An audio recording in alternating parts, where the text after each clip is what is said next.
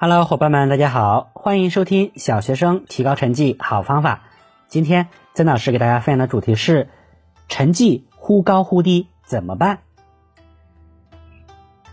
五年级数学考完没几天，考卷就发下来了。李小花很高兴，考卷上老师用红笔写的九十七分，好像在张着嘴冲他笑。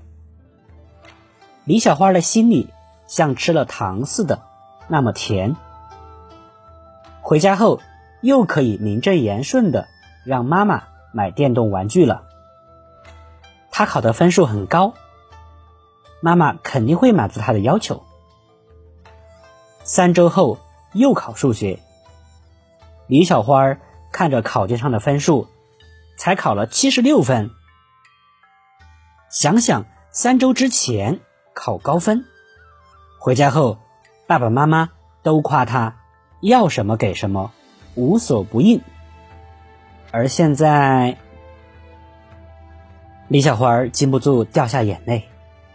怎么我的成绩像荡秋千一样忽高忽低呢？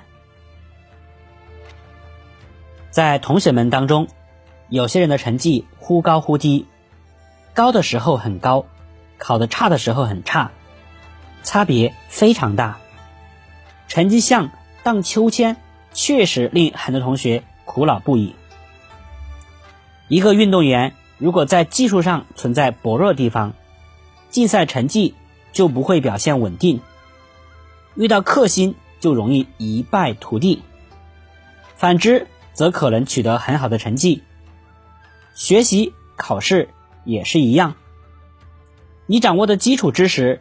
当中存在盲点，成绩很容易忽高忽低。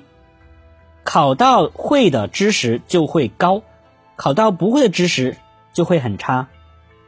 你只有找到基础知识中盲点，争取把盲点补上，成绩才会稳定在一定的高度。对于没做出来或做错的考试题进行分析，通常可以得出。两种结论：第一，一种情况是不会做，没有思路。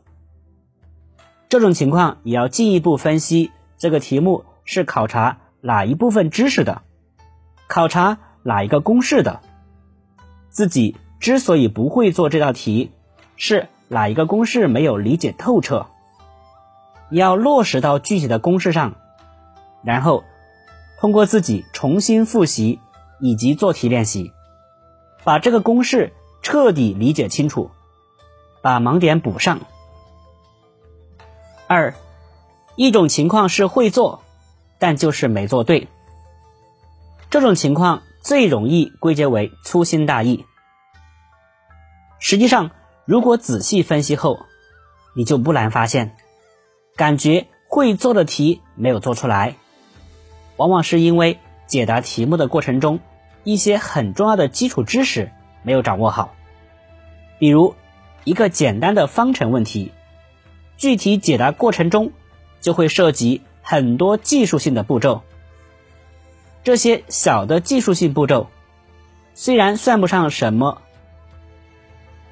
了不得的内容，但只要有一个地方一个符号出错，就会导致整个结果的错误。所以。那些看似粗心大意的同学，如果你仔细分析考卷，就会发现，总爱在一些特定的步骤中出错。如果两次甚至多次考试都是在犯同一类型的技术性错误，就充分说明你在这个地方有盲点，一定要把这个盲点补上。功课本身来不得半点虚假，如果不认真。把盲点补上，你就会重复同样错误。只有基础知识中没有盲点了，成绩才会稳定。同学们听懂了吗？好，以上就是今天分享内容，感谢你的收听，再见。